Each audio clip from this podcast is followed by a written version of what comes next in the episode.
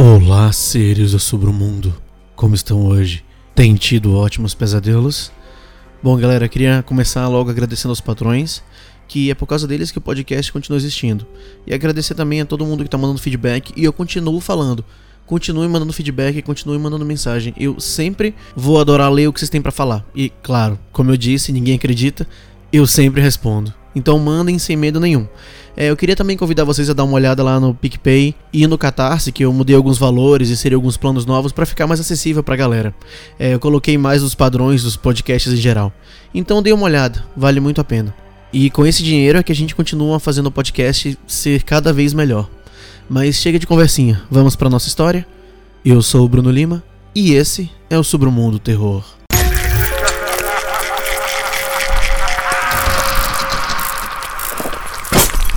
Submundo Terror.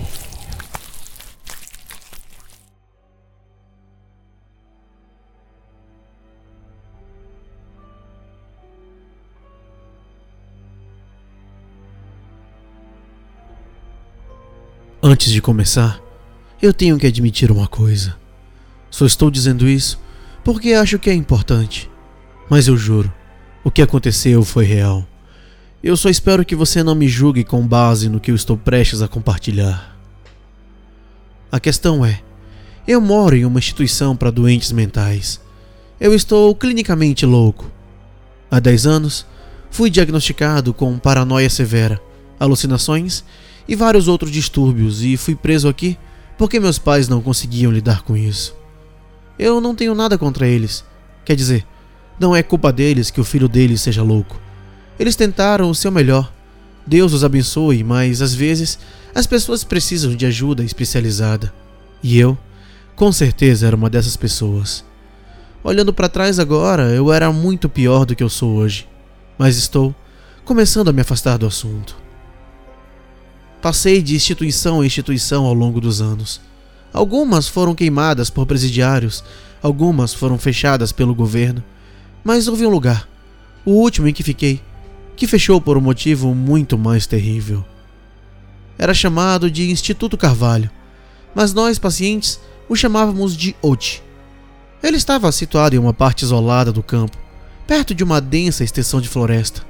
O edifício foi construído no século XIX e era originalmente uma mansão chique para uma família rica. Mas depois que o último herdeiro morreu sem testamento, foi confiscado pelo governo e convertido em manicômio mas eles não os chamam assim hoje em dia. No passado, provavelmente teria sido um bom lugar para se viver, mas agora é apenas um prédio velho e deteriorado pelo tempo. As gárgulas ornamentadas que uma vez ficavam no telhado foram desgastadas pelo vento e pela chuva, mas a maioria delas havia lascado e se quebrado.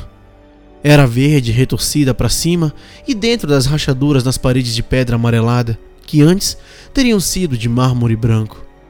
Precisava desesperadamente de restauração, mas uma recessão global significou que qualquer trabalho programado teve de ser cancelado por falta de financiamento.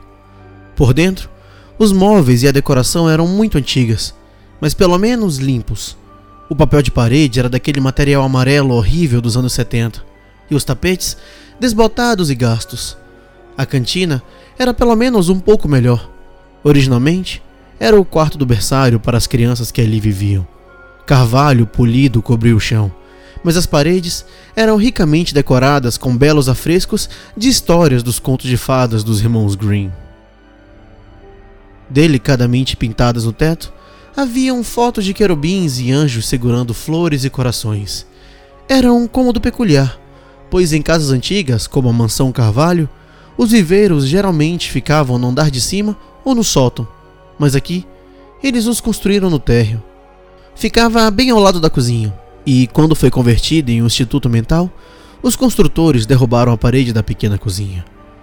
Eu nunca tinha estado na cozinha, só os empregados podiam entrar, mas eu comia frequentemente na cantina.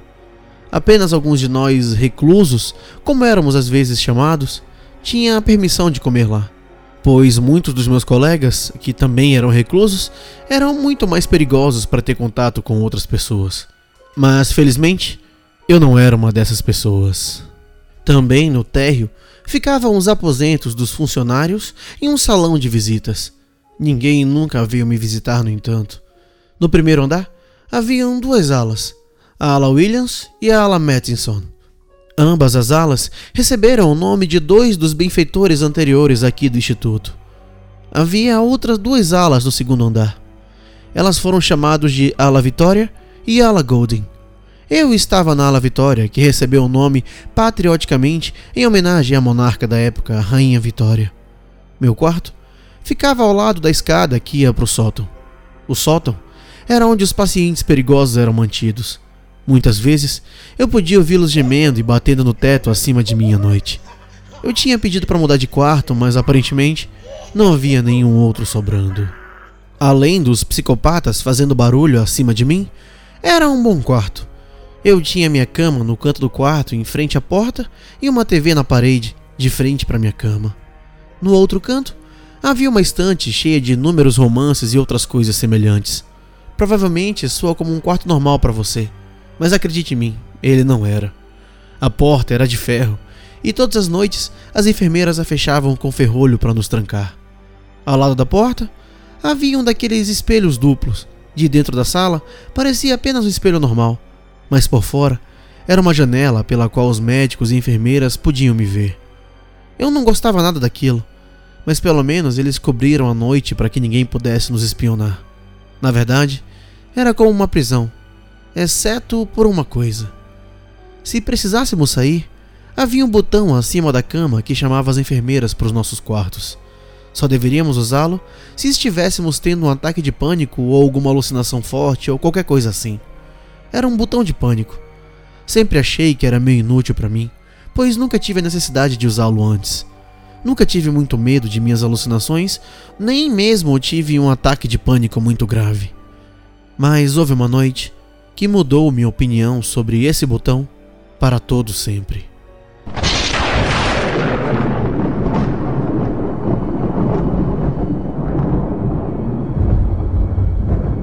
Estava particularmente tempestuoso naquela noite, e os ventos uivantes e a chuva forte fizeram a velha casa ranger e balançar.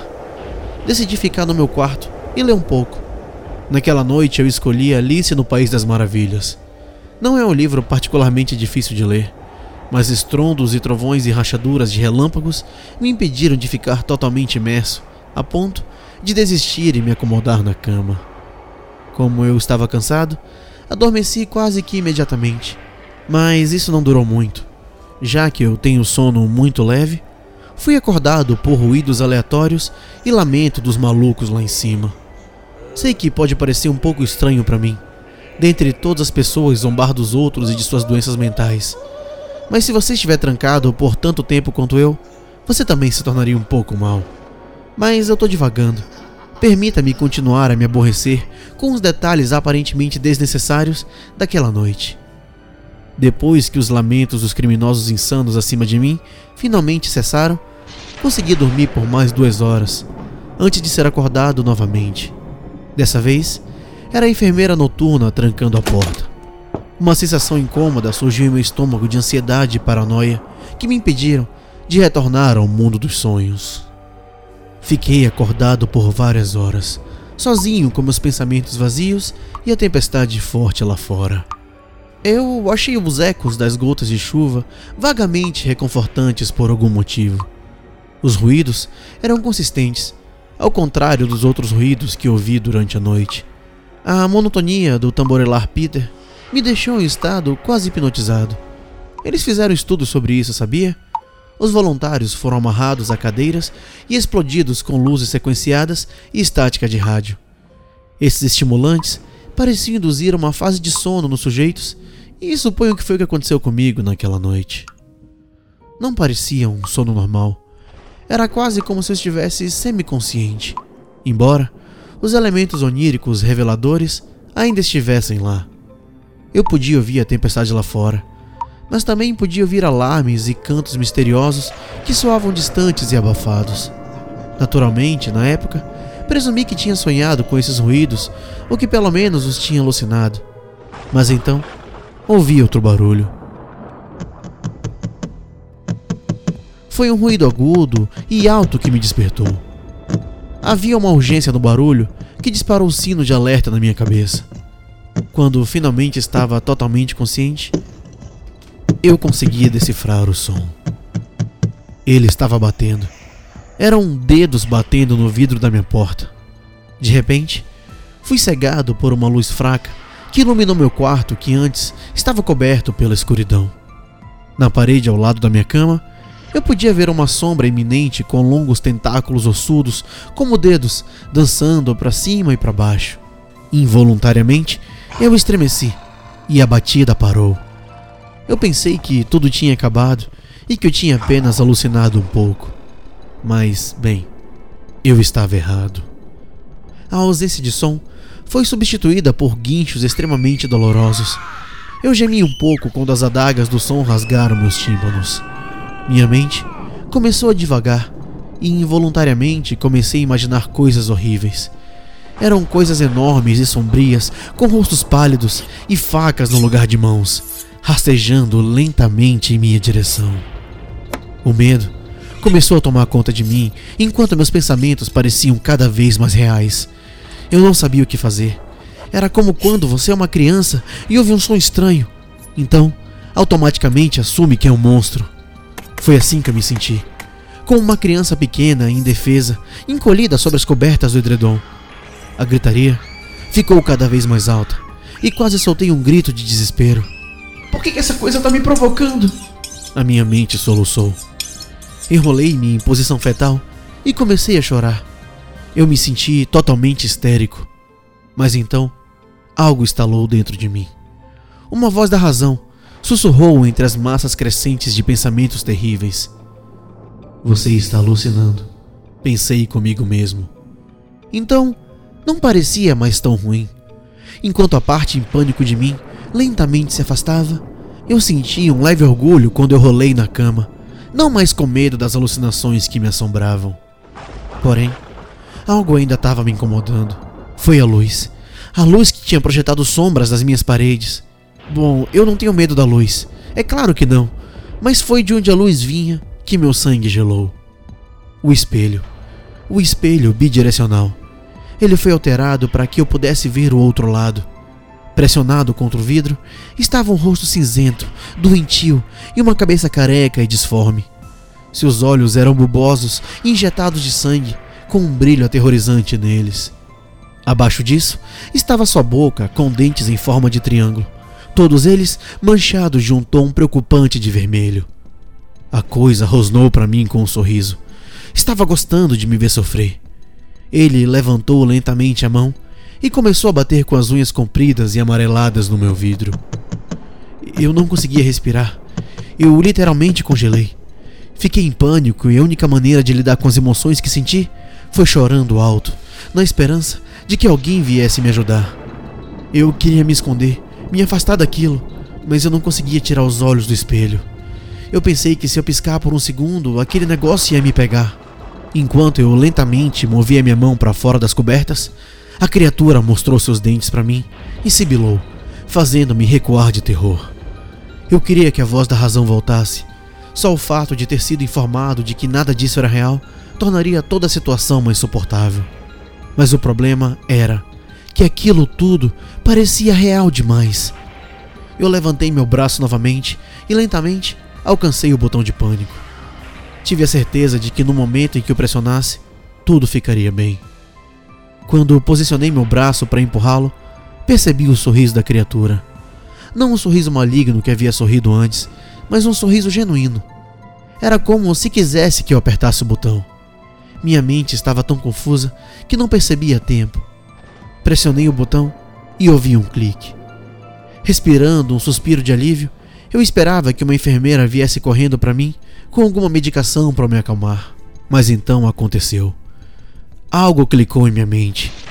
Lembrei-me de algo que me foi dito pelo médico-chefe aqui, aqui mesmo nesse lugar quando eu cheguei. Para facilitar o acesso, ao pressionar o botão de pânico, a porta da cela do paciente será destrancada automaticamente. E a última coisa que eu vi foi o barulho da maçaneta se abrindo e a risada entrando na sala.